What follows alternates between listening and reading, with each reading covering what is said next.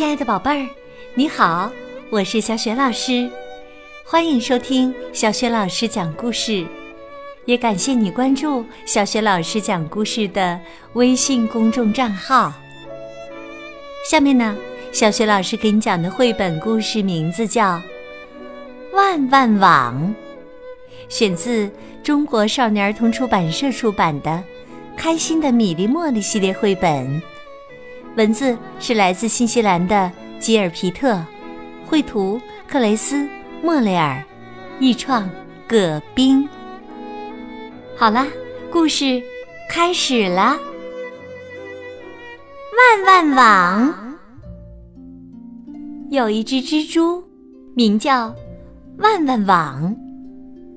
它住在果园里的两棵老桃树中间。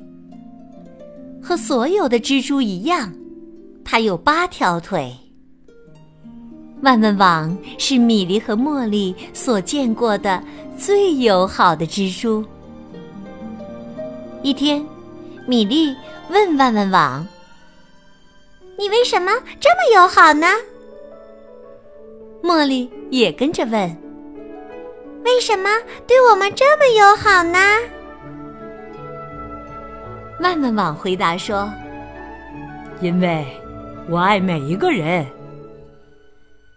米莉问：“全世界的每一个人？”茉莉也问：“没有例外？”“对，我爱全世界的每一个人。”万万网骄傲地说：“在蜘蛛的网络里，没有偏见和歧视。”米莉问：“真的一点儿没有？”茉莉也问：“真的大家都很平等？”万万网说：“你们只要上了环球网，就会明白的。”米莉和茉莉第一次听说环球网。米莉问。能请你替我们织一张环球网吗？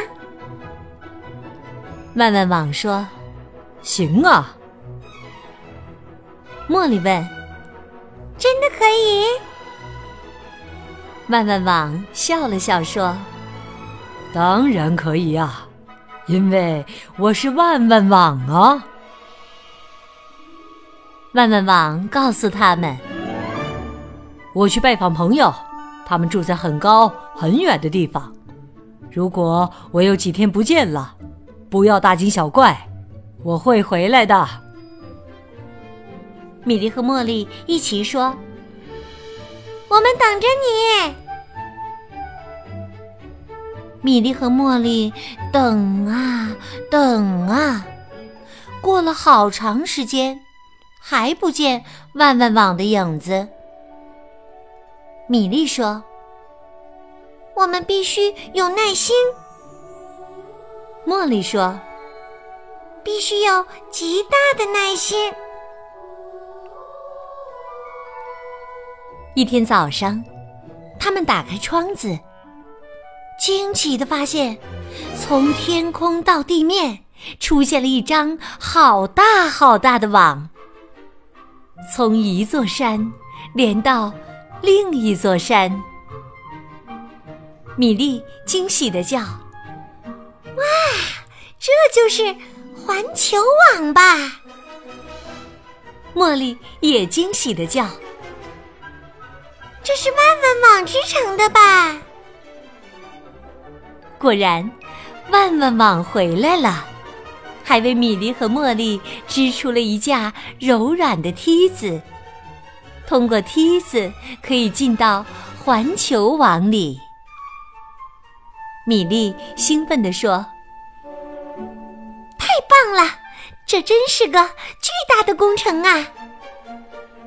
茉莉兴奋地说：“万万网，你可真了不起呀！”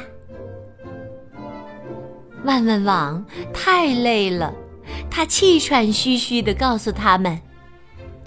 爬上梯子之前，请看告示牌。米莉和茉莉看到告示牌上这样写着：“请抛弃一偏见和歧视，二鞋子，谢谢。”环球网好大好大呀！米莉和茉莉在网上走啊走啊。一天又一天过去了，他们认识了来自世界各地的好多好多小朋友。可是，走遍每一个角落，也没看见偏见和歧视。米莉说：“偏见呢？怎么找不着？”茉莉说：“骑士呢？”怎么也找不着？一天晚上，刮起了可怕的风暴。米莉和茉莉的鞋子被吹到了空中，一百万双鞋子在天空旋转。风暴在树林中咆哮，发出可怕的声响。米莉和茉莉想起了住在两棵老桃树中间的万万网。他们很担心。米莉说：“不知道万万网怎么样了。”茉莉说：“它的网会被大风吹破吗？”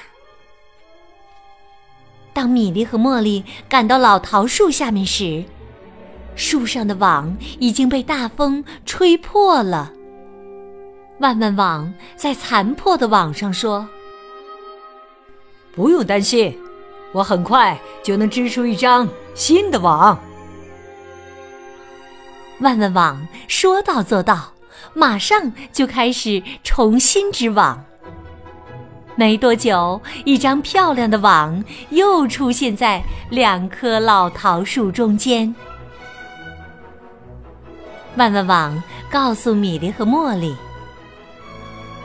你们不用担心风暴。”因为你们已经建起全世界的朋友网络，再可怕的风暴也不能毁掉它。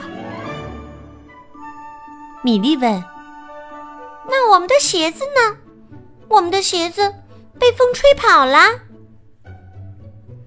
茉莉说：“是啊，我们怎么也找不着他们啦。”万万网沉思了一会儿，充满智慧地说。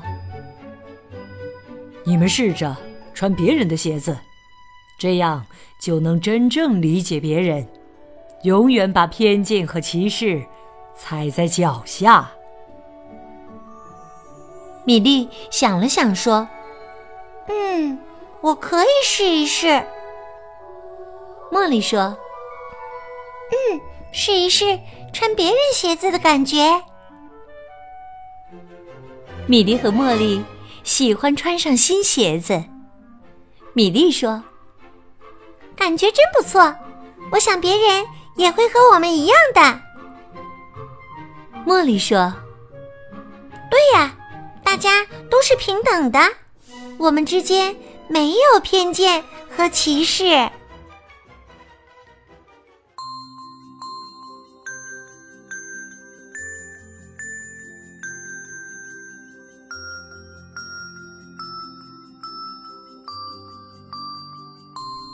亲爱的宝贝儿，刚刚你听到的是小雪老师为你讲的绘本故事《万万网》。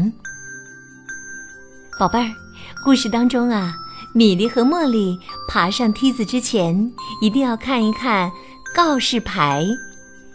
你还记得告示牌上都写了什么吗？